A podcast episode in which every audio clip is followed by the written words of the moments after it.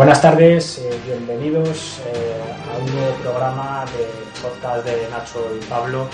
Eh, como hemos venido anunciando, en esta ocasión vamos a hablar de inteligencia artificial.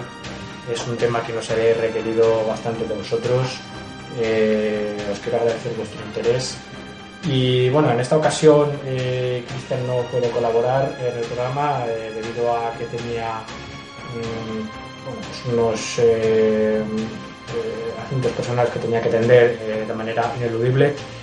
pero cuento con el privilegio de un invitado de lujo. su nombre es Pablo Díaz. Pablo es un reputado filósofo en el panorama español. ha hecho incursiones en el mundo de la pedagogía, es escritor. y, va a hablar de la inteligencia artificial desde un punto de vista más eh, filosófico, más de alcance, eh, bueno, pues en donde entra en choque lo que es la técnica y el espíritu, ¿no? Si es que existe, que esa es otra cuestión que daría para otro podcast. Pero bueno, no me quiero enrollar.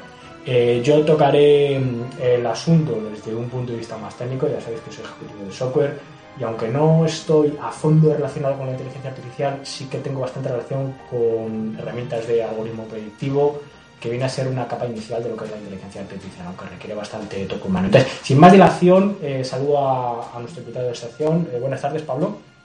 Hola, buenas tardes, Nacho. Muchas gracias por haberme invitado. A ti, a ti. Pues, muchísimas gracias por asistir. Muchas gracias. Pues como decías, bueno, yo eh, siento también, siempre he sentido interés por este tema, y sobre todo lo he hablado a través de libros, a través de películas, de reflexiones, también a través de, la lógica en la filosofía como, como, posibilidad. Yo que es un tema que tiene mucho gancho y que despierta mucho el interés de las personas.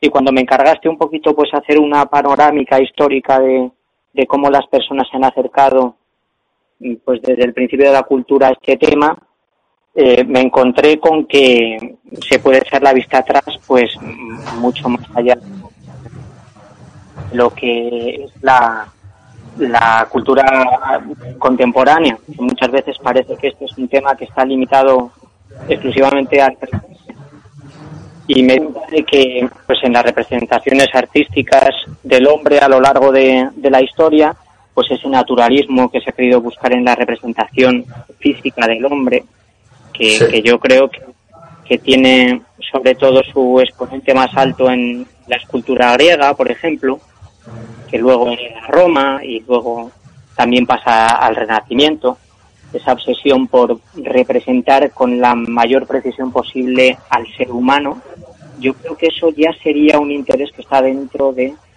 acercarse a, a reproducir el ser humano, reproducir su libertad, reproducir su, su belleza se convierte en una obsesión para escultores, para pintores durante muchos siglos y luego encuentro consultando en la red, sobre todo que ha sido mi gran mi gran fuente de consulta, que en el, en el movimiento romántico, pues muchos autores sienten curiosidad por, por todo lo que toca a la posibilidad de una conciencia creada por el hombre.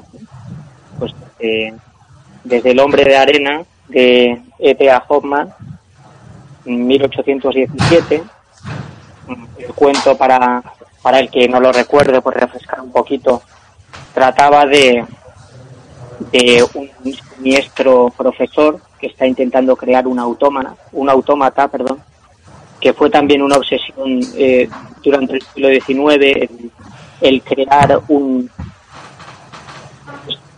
mediante mecanismos que se habían trabajado ya en la relojería, por ejemplo, el, poder representar un robot que, hiciese movimientos humanos, que articulase, incluso que consiguiese hablar, era una idea que les obsesionaba muchísimo. Y en este cuento pues eh, se introduce la posibilidad de que una persona quede confundida entre la realidad y la creación y llega incluso a enamorarse de una de un robot, de uno de estos autómatas, ¿no?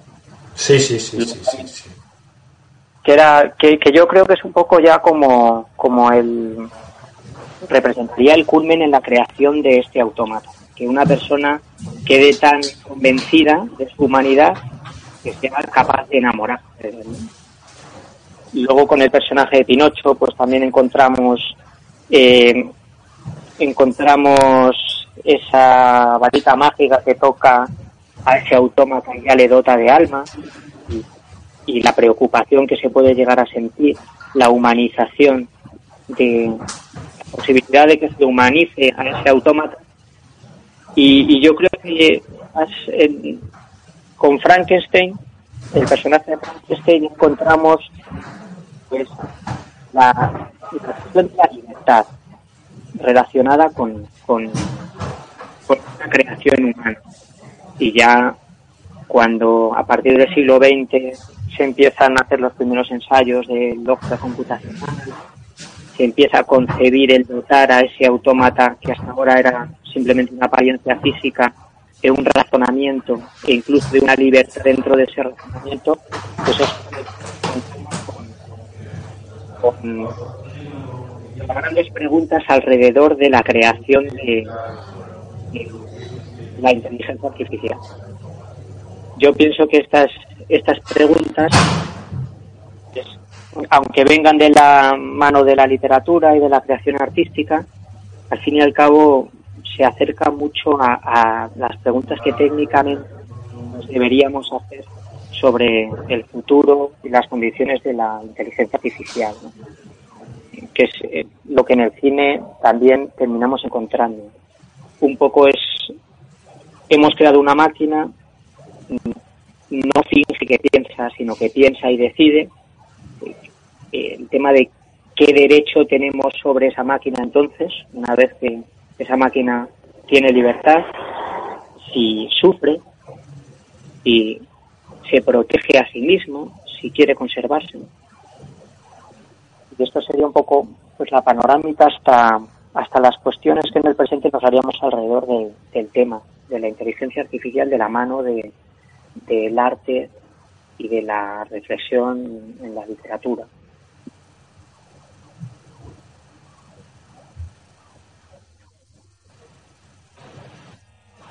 Hasta el momento presente. No sé si estás un poco de acuerdo conmigo, Nacho, en que en que, aunque vengamos de la mano de la ficción, terminamos encontrándonos con las preguntas importantes alrededor de, de lo que es la teoría de la inteligencia artificial. Sí. No sé si me escuchas. ¿Me escuchas bien? Nacho, ¿me oyes? Sí, yo, yo sí. ¿Tú a mí me oyes? Sí, sí, te oigo perfectamente. Ah, es que antes estaba hablando y no me oías. Eh, pero bueno, eh, si, si, no, eh, te quería comentar, estas reflexiones que has no te oigo, Nacho. ¿Me oyes ahora, no? Sí, ahora sí te oigo mejor. Vale, perdona, me quedo aquí, me quedo aquí, que aquí sí que hay buena recepción. Como te comentaba, eh, me parecen súper interesantes las reflexiones que has hecho. Creo que es totalmente cierto que dentro del mundo del arte, de, la escena artística, sobre todo cinematográfica, es un tema recurrente, eh, el anhelo humano por crear, por crear una inteligencia, por crear un ser parecido al humano y, el enamoramiento con el objeto de esa creación. Lo hemos visto, por ejemplo, en la película Hair, en Blade Runner, eh, lo hemos visto pues, en infinidad de ocasiones. Y esto toca un punto crucial dentro de lo que es eh, los ámbitos de investigación que se están sucediendo actualmente, porque eh, hay un cierto grupo de investigadores que está intentando desarrollar todo lo que es el ámbito de la inteligencia artificial eh, relacionado con mimetizar o reproducir lo que sería una mente humana. Y luego hay otro grupo que piensan que la creación de una inteligencia no tiene por qué reproducir eh, el modelo eh, de neuronal o, el modelo de, inteligencia humana, sino que puede ser un, modelo diferente. Entonces, yo no sé si tú piensas que, para conseguir eh, este, esta inteligencia deberíamos tratar de reproducir un modelo humano o no necesariamente buscar un modelo humano, sino buscar inteligencia por sí misma, independientemente de su naturaleza? Pues, hombre, yo creo que siempre en la inteligencia artificial eh, una forma de reproducir la libertad pues sería conseguir mediante una experiencia de azar que sí se puede reproducir, una experiencia matemática de azar, como sería tirar un dado, aunque tirar un dado en realidad eh, no, es, no es una experiencia azarosa, es una experiencia de la que no podemos conocer todas las variables y entonces es imprevisible su resultado. Entonces, de alguna manera, nosotros a un programa informático ante diversas eh, ante diversas disyuntivas, diversas opciones, le implementásemos una decisión azarosa, que lo cual sí sería posible, estaríamos dándole libertad en cierto modo, pero yo creo que ahí no estaríamos reproduciendo lo que lo que sería la libertad de decisión humana y una inteligencia artificial como tal. No sé si y tu pregunta más o menos queda respondida con, mi opinión. Sí, me parece, me parece una respuesta muy interesante. Lo que pasa es que, bueno, yo, yo cada vez, yo, yo, me alegro mucho de que esta conversación se esté grabando porque yo creo que esta respuesta la voy a tener que escuchar tres o cuatro veces para empezar a entender eh, toda la profundidad del mensaje que quieres transmitir. Y no porque te expliques mal, que te explicas perfectamente, es porque eh, tienes la habilidad de, en pocas palabras, expresar conceptos muy profundos y que, que merece. Entonces, te quería dar las gracias. Otra pregunta que te quería formular eh, para que, bueno, me des tu análisis desde un punto de vista filosófico es, más que preguntas, una reflexión y lo dejo abierto pues a, tu comentario o al comentario de los oyentes, ¿no? Y sería,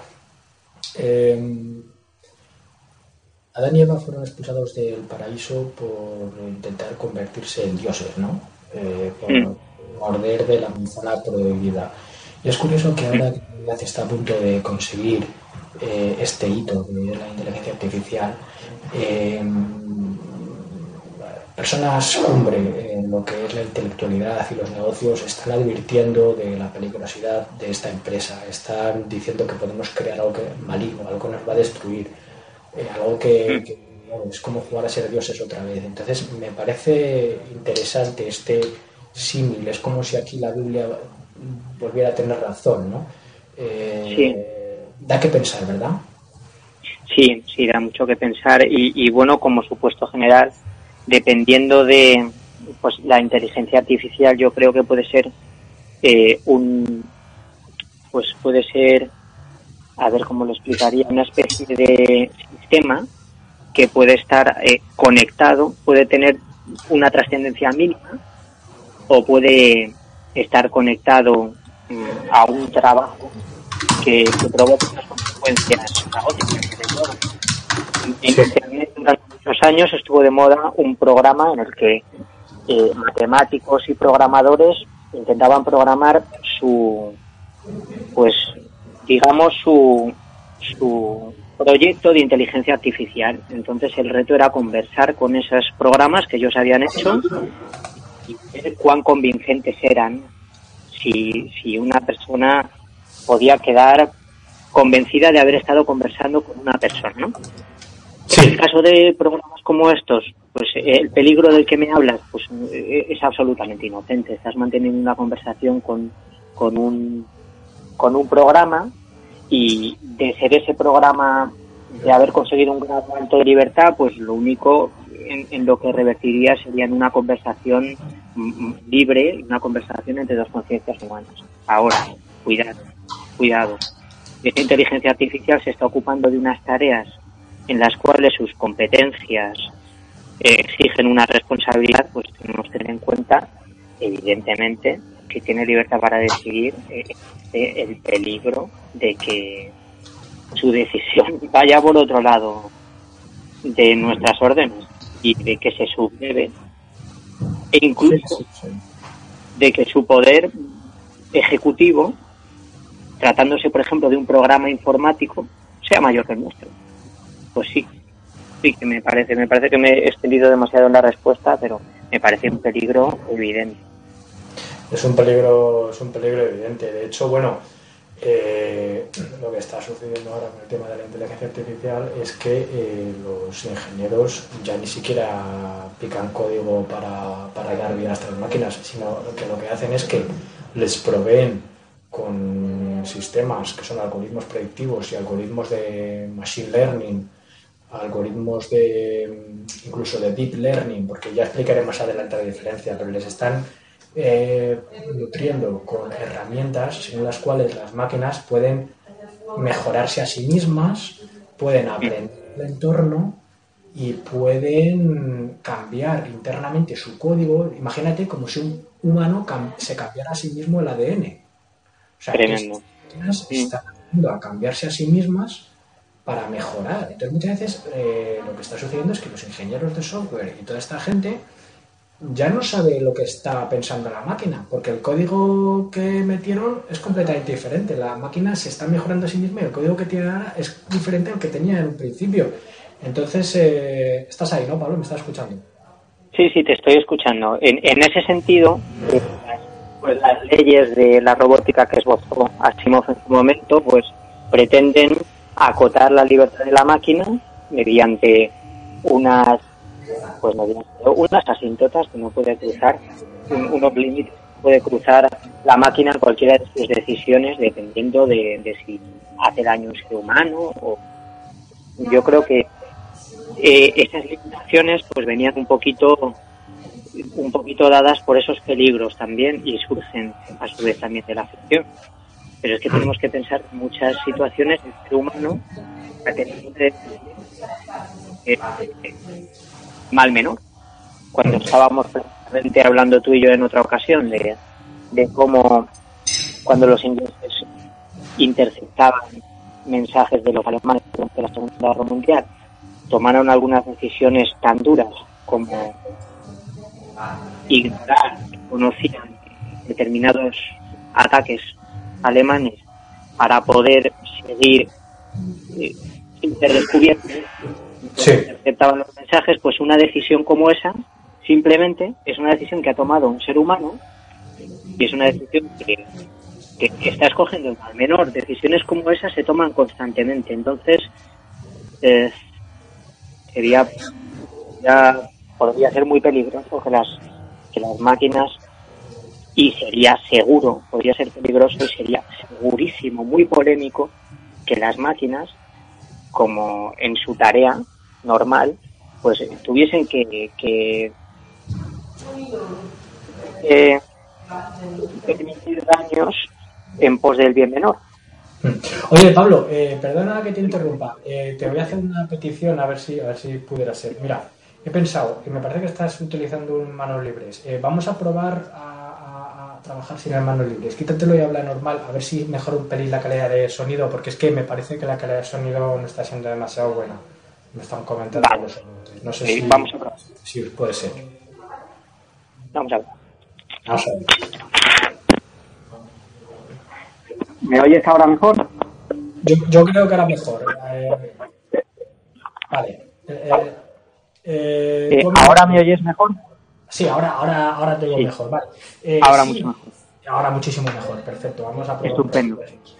Eh, me parece muy interesante que saques a colación el tema de, de la guerra tal. Eh, ahora mismo, bueno, eh, la, la investigación que está habiendo sobre la inteligencia artificial en todo el mundo bélico es descomunal. Hay una empresa que se llama Boston Dynamics, ahí en Estados Unidos, que es un contratista de Departamento de Estado de Estados Unidos, que está trabajando con robots autómatas, con sistemas de inteligencia artificial. No quiero ni pensar lo que está haciendo la NSA, la eh, National, o sea, la- la- la- toda esta agencia secreta americana que se ocupa del tema de, espionaje por internet. O sea, la- las barbaridades que pueden estar creando en temas de inteligencia artificial pueden ser brutales, ¿no? Eh, pero, pero eh, yo he leído artículos en los que se destaca que ya existen drones, o sea, drones voladores o drones que se transportan terrestre, eh, que tienen la capacidad cognitiva para ejecutar misiones, o sea, de mandar un robot, por ejemplo, y que mate a los malos, o un dron y que mate a los malos, que sabe distinguir quién es malo y quién es bueno. Se han hecho pruebas en campo y se ha demostrado que la efectividad de este tipo de mecanismos es muchísimo mayor que seres humanos, que soldados de élite. Entonces, eh, bueno, yo creo que si no se está utilizando ahora es porque no ha, hecho falta sacarlos. Pero en el momento que hay una guerra gorda y no haya más remedio, eh, la película de Terminator nos va a parecer un juego de niños con la tecnología que hay por ahí. Hmm. Es tremendo.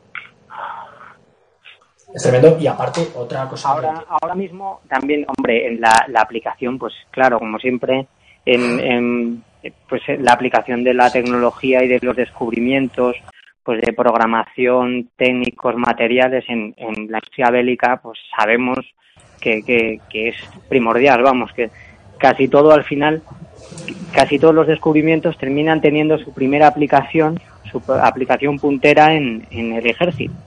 Pero ahora que se está, estamos hablando mucho, últimamente vemos en las noticias estos coches que se gobiernan solos, que toman decisiones en la carretera, eh, que eh, eh, ya un poquito mirando el lado como más positivo de la inteligencia artificial, porque parece como que, que es verdad que el peligro es evidente y el peligro es enorme, ¿no? Pero, pero en algunas cuestiones, acotado de una manera adecuada, la verdad es que podría ser una enorme ayuda para, para pues una, una de las tragedias más grandes que tenemos en el presente, que, que por ejemplo son los accidentes de tráfico, ¿no?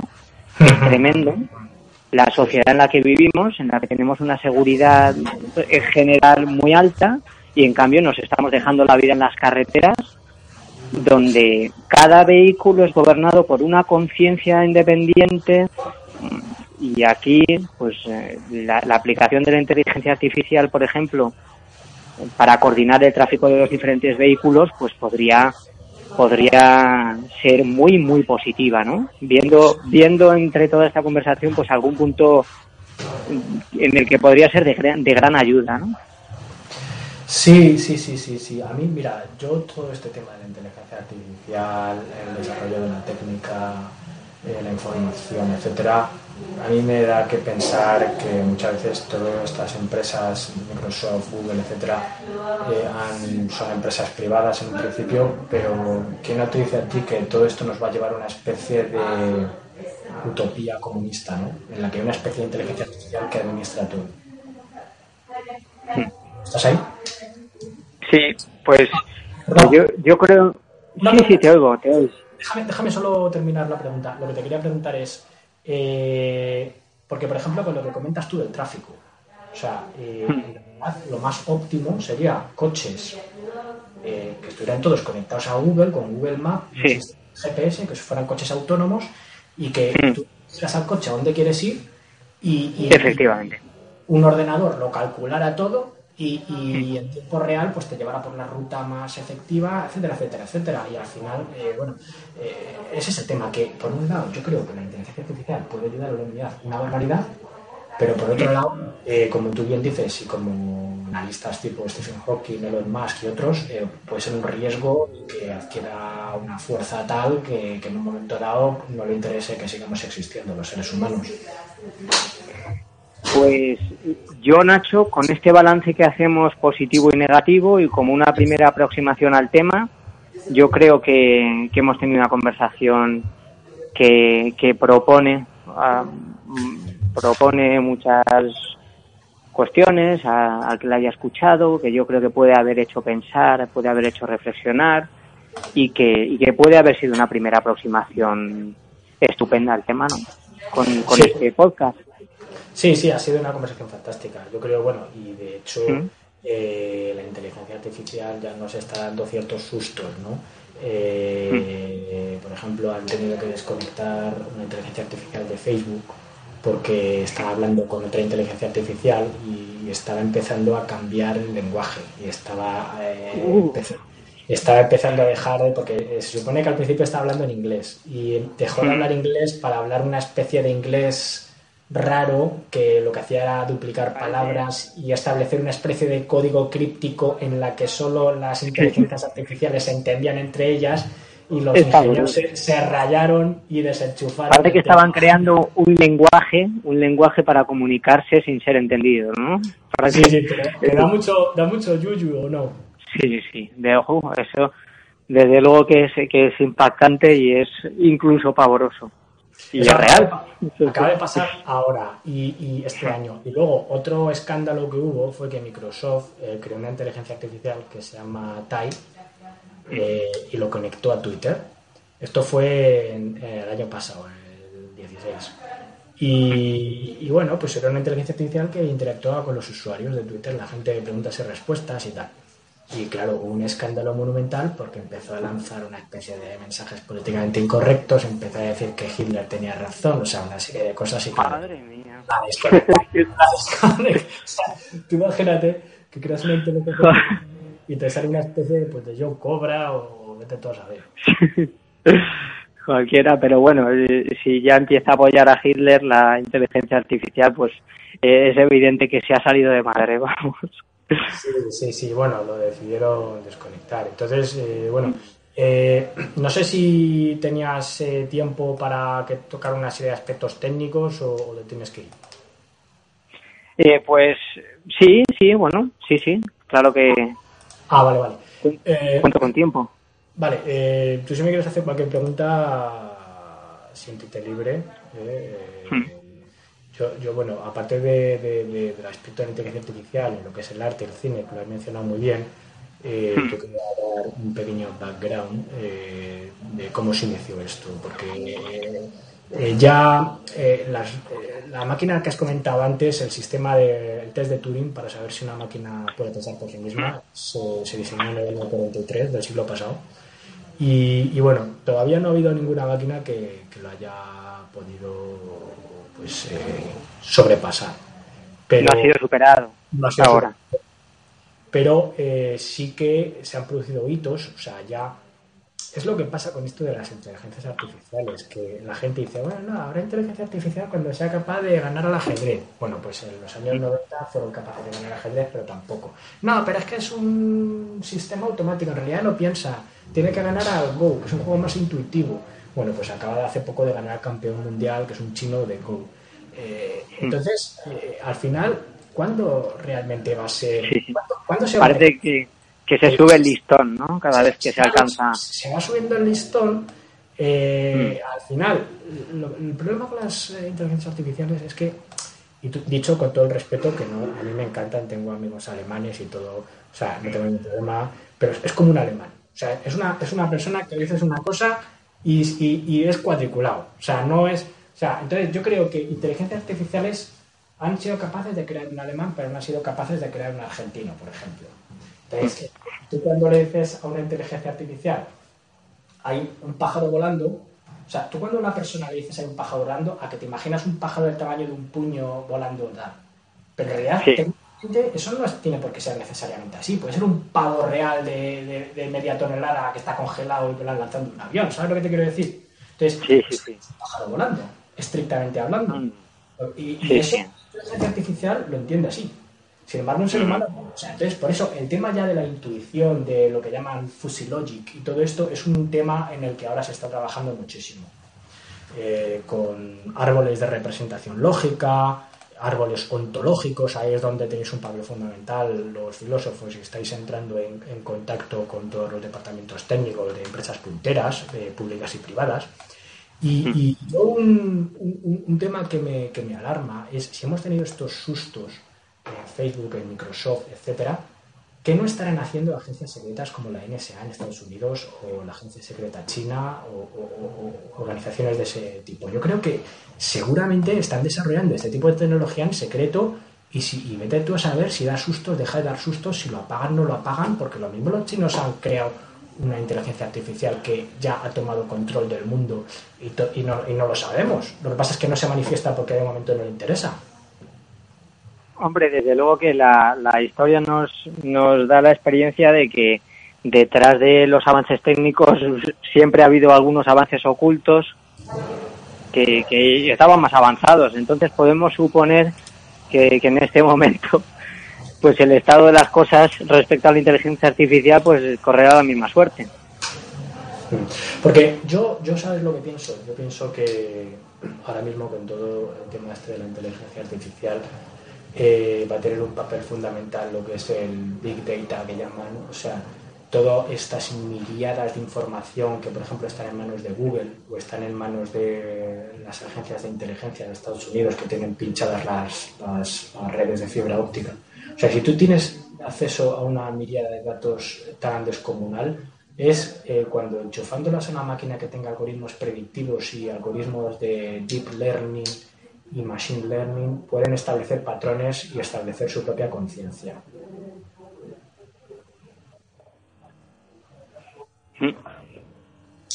Eh, quería puntualizar eh, la diferencia entre eh, machine, o sea, la diferencia entre algoritmo predictivo, deep learning, machine learning e inteligencia artificial, porque no es lo mismo. Vamos a ver. pues estaré encantado porque son términos nuevos para mí. Me encantará saber un poco más de ello. Yo encantado.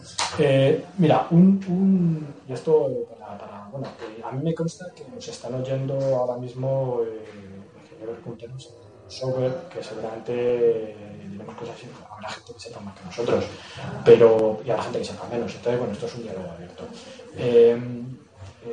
por ejemplo, yo, yo solo conozco de primera mano, porque de hecho trabajo en colaboración con instituciones financieras y todo tipo, algoritmos predictivos, que es una tecnología de software que permite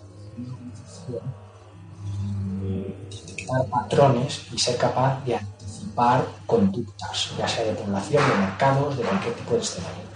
¿Qué pasa con eso? Es una capa muy eh, superficial de lo que es la inteligencia artificial porque requiere un constante eh, supervisión humana para nutrirla con datos, rectificar patrones. O sea, es como, para que te hagas una idea, es como un perro. Tienes que ir con una correa, tienes que decir por aquí sí, por aquí no, por aquí cuidado que vienen coches. O sea, pero que ya anda, ¿sabes lo que te quiero decir? Eso es el, algoritmo predictivo. Luego está el, machine learning, que va un paso más allá, y, ahí es cuando la máquina eh, es capaz de aprender por sí sola, sin, capacidad humana, que cambia el código a sí mismo. Luego está el deep learning, donde ya eh, entramos un poco en lo que es la intuición, o sea, la máquina es capaz de leer entre líneas, ya entran en, juego el, papel de las emociones, eh, todo eso. Luego ya, la inteligencia artificial es cuando quizás podemos hablar, que esto ya es, ahí sí que te pido ayuda, eh, de un alma, o sea, una conciencia, de un... Cuando HAL en 2001 estaba prácticamente llorando porque no quería que fuera desconectado. No sé si tú crees que eh, el alma existe, que no existe, que un ordenador podrá tener alma algún día. ¿Tú qué opinas, Pablo? Claro, bueno, es que es un tema complejo porque al final son cualidades que nos estamos preguntando si tienen o pueden llegar a tener esas conciencias artificiales, esas inteligencias artificiales y, y, sería y habría diferentes opiniones al respecto de nosotros mismos. No sé si me explico. Sí, sí, eh, perfectamente. entonces es, es ahí, por eso, yo creo que por eso el tema de la inteligencia artificial está vinculado se puede relacionar con la propia filosofía y con la propia creación artística, porque como llega a tocar con una descripción de la conciencia eh, que imposible de demostrar, pues entonces puede tener una máquina alma, bueno, la tenemos nosotros, eh, puede ser una máquina libre, bueno, lo somos nosotros. Entonces eh, yo creo que, que es un tema abierto a opiniones. Como tú me pides la mía, bueno, yo, yo no sabría decirte que, que entendemos mm, ahora mismo por alma, yo no sabría darte un acuerdo sobre, pero en cambio sobre la libertad, pues yo sí pienso que las personas somos libres y desde mi punto de vista y mi humilde conocimiento, yo pienso que, que sobre la máquina, como te decía al principio, podemos conseguir decisiones azarosas o podremos conseguir decisiones más convenientes, pero desde mi punto de vista yo creo que no mm, mm, es una pretensión eh, que no se conseguirá el, dotar a, un, a, un, a una máquina de libertad. Ya, ya, ya, ya, ya, Es muy interesante esto que comentas. Eh, una, una, una, cosa que quería comentar, eh, bueno, me parece, parece, parece tremendo. Una cosa que quería comentar, eh, ahora sobre todo con el tema de, Internet of Things, Internet de las cosas, Eh, esto quiere decir que va a haber chips, va a haber dispositivos eh, de análisis, de control, de procesado prácticamente cualquier objeto. Entonces, va a haber una red distribuida de, entre comillas, neuronas a lo largo y ancho del planeta, que todo eso, si se enlaza a través de Internet, eh, puede establecer unos patrones complejísimos de redes neuronales. O sea, puede ser un megacerebro. Entonces, tú imagínate que un hacker con un software de inteligencia artificial hackea, toma control de todos estos dispositivos y crea un megacerebro planetario. Eh, eh, bueno, eso puede ser puede ser tremendo, ¿no? Tremendo, tremendo. Eh, puede ser, Nacho, o puede estar siendo, ¿no? quizá ahora mismo muchas de las cosas que están muchas de las cosas que están pasando o, muchos de los de los supuestos accidentes o de los supuestos fallos pueden pueden estar teniendo que ver con, con conveniencias y con estrategias de las máquinas. La verdad es que cuando habla uno de esto se le ponen los pelos de punta. Desde luego. Eh, yo me van a llamar o sea, no es que tengan nada en contra de los chinos, ¿no? Pero es que, no sé, a ti no te... Eh, yo, con, todo, con todos los respetos, no creo que te vayan a llamar nada que no te hayan llamado hasta ahora, mi querido amigo. yo, sabes que tenemos amigos chinos, eh, por ejemplo, Oscar es nuestro amigo, tenemos muchos A mí me encantan los chinos. Pero no sé por qué, tú imagínate que los chinos, o los americanos, es que Corea del Norte no me los imagino, porque esos bastante tienen con apretar las turcas de los misiles que tienen ahí. Pero un país un poco ya más importante, tipo Estados Unidos o China un monstruo de estos se le va de las manos, el monstruo toma conciencia y empieza a hacer un poco lo que le da la gana, como el niño adolescente que, llega tarde a casa o, cosas peores. Sí. Pues, pues es, algo que, que puede suceder, es algo a lo que nos dirigimos y desgraciadamente tenemos la experiencia de que con otros, con otros, con otras investigaciones pioneras en otros temas, pues no hemos tenido la responsabilidad, no hemos sabido acotar las consecuencias negativas de algunos descubrimientos, ¿no? Ahora mismo, por ejemplo, cuando estábamos hablando antes del tráfico, pues si bien es verdad que descubrimos el motor de explosión, pues eh, ahora mismo pues los niveles de contaminación son altísimos, bueno, tanto por los vehículos como por las industrias y por y, entonces se pregunta uno si seremos capaces de, de gestionar de una forma responsable pues todos estos avances que pueden tener unas consecuencias tan, tan caóticas, ¿no? Y unas consecuencias también tan favorables y tan buenas. Quería pedirte tu opinión sobre el tema de la singularidad tecnológica. ¿Crees que se va a producir? Hmm. Eh, perdón, ¿me puedes repetir la pregunta? Sí, eh, acerca de la eh, singularidad tecnológica. No sé si has oído hablar de ella. No, no, pues si me, Sí, sí, no, te explico, es muy fácil. Es simplemente que hay ciertos analistas que están prediciendo que se va a producir la singularidad tecnológica. ¿Qué quiere decir? Que cuando los ordenadores eh, cobren conciencia, eh, de repente en un corto espacio de tiempo va a ser como una especie de Big Bang de la información. Van a empezar a atar cabos hacia de vértigo y se va a producir un aumento de su inteligencia exponencial en cuestión de segundos van a multiplicar un millón, por ejemplo, mil millones su nivel de inteligencia. Y es cuando hay ya personas que dicen que nos pueden aniquilar, que etcétera, etcétera, etcétera. Yo no sé si tú crees que esto puede ser posible. Eh, pues, pues, hombre, yo creo que puede ser perfectamente posible. Yo creo que hay que tomar las precauciones necesarias, sobre todo cuando hemos visto cambiar el mundo sobre todo el mundo de la mano de la informática y de la mano de, al fin y al cabo, de la inteligencia artificial o de, como lo quiera llamar, ¿no? Pero de la informática hemos visto cambiar el mundo de tal modo en los últimos años que, hombre, por supuesto que puede suceder, sí. Eh, eh, tú, eh, vamos a ver, quería hablar un poco de, las aplicaciones que puede tener la inteligencia artificial pues para todo lo que es la salud, la automoción, eh, tema de financiero, videojuegos. Mm, ¿Tú en qué campo crees que puede ser más interesante el, uso de la inteligencia artificial? Pues mira, ahora que me acabas de, decir eso, por ejemplo, yo ahora mismo pienso en un cirujano haciendo una operación, tomando decisiones en el momento, según las circunstancias que se dan en ese momento, por seguridad, por, no se puede imaginar, por ejemplo, a, máquinas inteligentes operando. Ahora mismo tenemos un, un problema, por ejemplo, que, del que conoces perfectamente, de saturación de, de, la seguridad social en España, ¿no? Unas listas de espera tremendas. ¿Se imagina uno a máquinas operando? Pues sería tremendo, ¿no? por ejemplo, en el, en el, campo de la medicina, en el campo de la cirugía, me parece que sería tremendo. En el campo de las comunicaciones, de las comunicaciones de los, del transporte, también me parece que, podría ser muy positivo. Lo que pasa es que a la vez que me digo esto, me pregunto si cuántos puestos de trabajo podría costar y si en algún momento, igual que la industrialización tuvo un golpe enorme en el mundo laboral, pues eh, qué consecuencias tendría la aplicación de la inteligencia artificial eh, en este sentido en, en la economía, en el, en el, en el mundo laboral, en, en los trabajadores no cualificados. ¿No? Por ejemplo. Pues, pues yo, creo que con el tema de la inteligencia artificial eh, cada vez van a ser necesarios menos y menos personas para trabajar hasta el punto de que nadie va a ser necesario, porque una inteligencia artificial puede ser vendedor, una inteligencia artificial puede ser eh, representante de atención al cliente, puede ser cirujano, puede ser piloto. Eh, entonces las personas ya no van a ser necesarias.